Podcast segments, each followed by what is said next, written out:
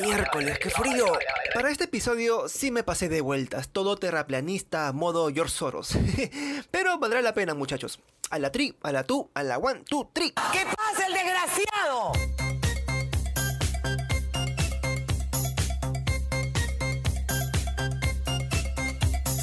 Olis, mis pollitos galácticos.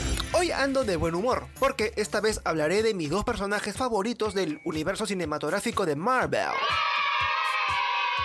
Hablo de Loki, el dios de la travesura y hermano de Thor, y Ant-Man. Sé que no es el personaje mainstream. Mierda, ¿qué generación Z sonó eso? Pero en todo lo que haga Paul Rudd siempre estará en mi corazón. Bueno, ¿qué pasa con estos personajes? No lo sé, tú dime. El tráiler más reciente de Loki, cuyo estreno Ojito Ojo será el 9 de junio en Disney Plus, tiene una escena en particular que conectaría con el UCM. Decidí no hablar de este detalle en el podcast anterior, también dedicado a Loki, porque merece su propio espacio, su propio tiempo y dedicación, así como si le hicieras el amor. Espera que saco... ¿Dónde está la que enfrió a Cerati? Roll another. Uy, ¿por qué está huevada? Sí que la merece. bueno, ya. Ya, ahora sí, que ando con las pilas bien puestas, hablemos del tráiler de Loki, el más reciente de todos y donde por fin aparece una escena de donde mierdas está ubicada la Autoridad de Variación Temporal. Esta organización que pide ayuda a Loki para arreglar la línea del tiempo. Como recordarán, Loki pudo escapar usando el Tesseracto en Avengers Endgame, cuando los Vengadores viajaron en el tiempo hacia la mechadera de Nueva York en 2012. Ahora, espera que me ponga un poco conspiranoico. Siguiendo las historietas de Marvel, la Gran Ciudadela, donde está la Autoridad de Variación Temporal, no sería otra cosa que Cronópolis, un sitio fuera del tiempo en un reino llamado Limbo. Esto resulta algo obvio porque la autoridad de variación temporal se trata de una agencia que puede salir y entrar a cualquier época de la historia. Eso tiene sentido para mí. Aquí viene entonces... Una vaina loca. Porque Cronópolis está dividida en bloques, cada uno de ellos dedicado a un periodo de tiempo diferente. Y a menos que se encuentren los portales ocultos que conectan cada bloque, es posible perderse para siempre.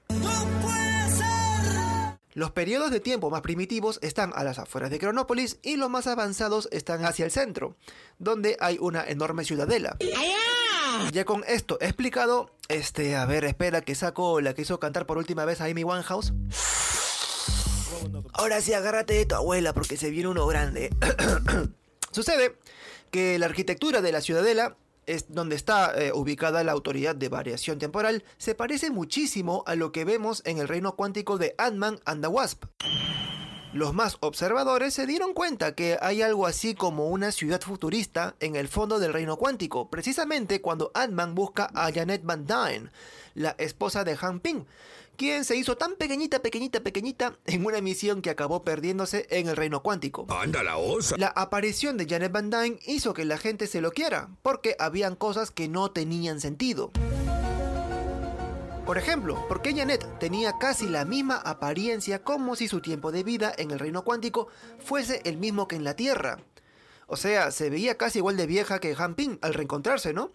Y cuando se supone que en el reino cuántico tiene sus propias leyes del tiempo. Eso sí está bastante raro. Además, ¿cómo Janet hizo para vivir tanto tiempo en el reino cuántico? ¿Dónde comía y qué cagaba? Estás tramando algo, ¿verdad? Bueno, o sea, eh, quizás nunca sepamos dónde cagaba, pero sí podemos suponer que ella logró sobrevivir gracias a esta ciudadela que aparece en el fondo del reino cuántico. No te lo puedo creer.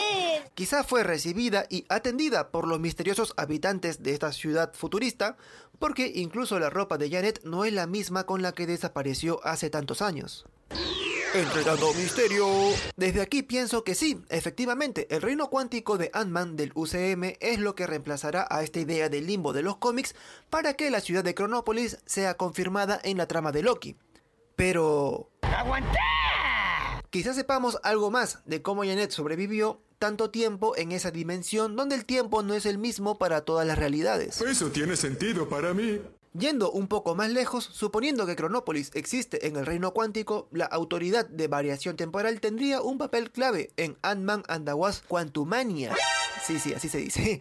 Donde el villano confirmado es Khan el Conquistador. Y escucha bien esto, porque ¿sabes qué? ¿Ay qué? Ese mismo Khan es quien toma el control de Cronópolis en las historietas. Entonces todo estaría conectado.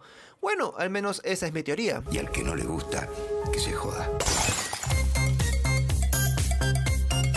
Y bueno, mis palomitas de fuego, con esto acabo el podcast de hoy. No te vayas, chavo. Ya saben, por favor, dejar su like, su compartida y su besito en la pantalla para enamorarme de todos y así hacer un podcast con amor y pasión. Ya conmigo será hasta la próxima semana. Alaos.